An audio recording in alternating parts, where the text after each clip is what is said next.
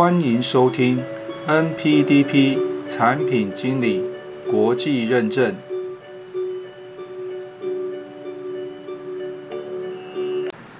Hello，各位朋友，大家好。上一集呢，大叔和大家解说了 NPDP 的考试内容，还有考试方式。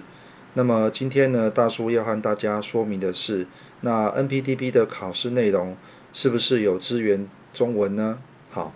那么如果你是台湾的考生的话呢，在前几集的说明当中呢，我们有提到哈，在整个线上报名的过程当中呢，有一个语言的选项哈，那么你可以选择呢 Mandarin 哈，那 Mandarin 呢就是它有支援所谓的简体中文哈。那可能大家会担心，就是说两岸的这个翻译的惯用语啊，会有一些差异哈。不过到底要不要使用这个选项呢？大叔提供以下两个面向哈，给大家参考哈。那么第一个面向就是说，如果你平日的工作啊，呃，经常会与中国大陆的一些公司啦成员有一些交流的话哈，那么相信你呢，你对于两岸的一些用语的理解上应该没有太大的问题哈。那么你就可以考虑使用这个选项哈。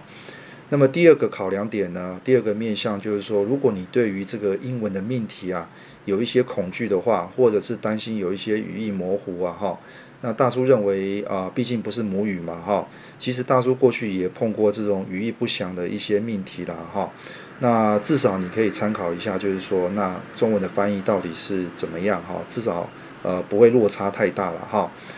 那以上是这两点呢，这两个面向呢是大叔提供给啊，如果想要参加这个 n p t p 考试的话呢，呃，至少你可以啊从这两个角度去思考，你要不要采取所谓的啊简体中文 Mandarin 的资源哈。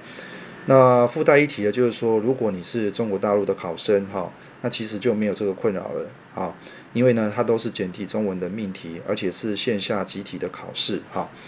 那么总结来讲，哈，纯粹就这个考 n p t p 证照来说的话呢，大叔会建议就是说，大家可以使用这个选项了，哈。那主要有两个原因。那么第一个原因呢，就是说，毕竟它没有额外的成本，哈。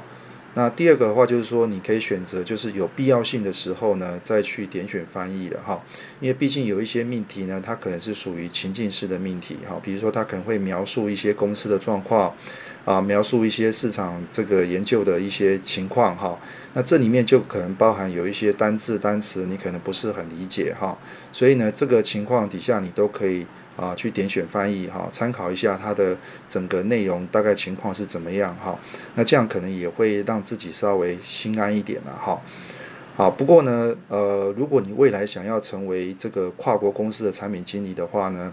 大叔认为就是说，除了刚刚讲的哈，你去应应考试的这些技巧之外，好，那大叔还是会建议，就是说你还是要熟悉哈这些跟产品开发相关的一些原文的术语到底是什么哈，那这样子呢，你才有机会更上一层楼了哈。以上呢是大叔今天对于 NBTP 考试内容是否有支援中文的一个解说了哈。那么如果你有其他的问题的话呢，欢迎留言来跟大叔讨论一下。最后不要忘记的订阅我们的频道，按一下小铃铛。你就可以随时收到新的音讯了。好，那么今天的解说呢，就到这个地方喽。谢谢大家。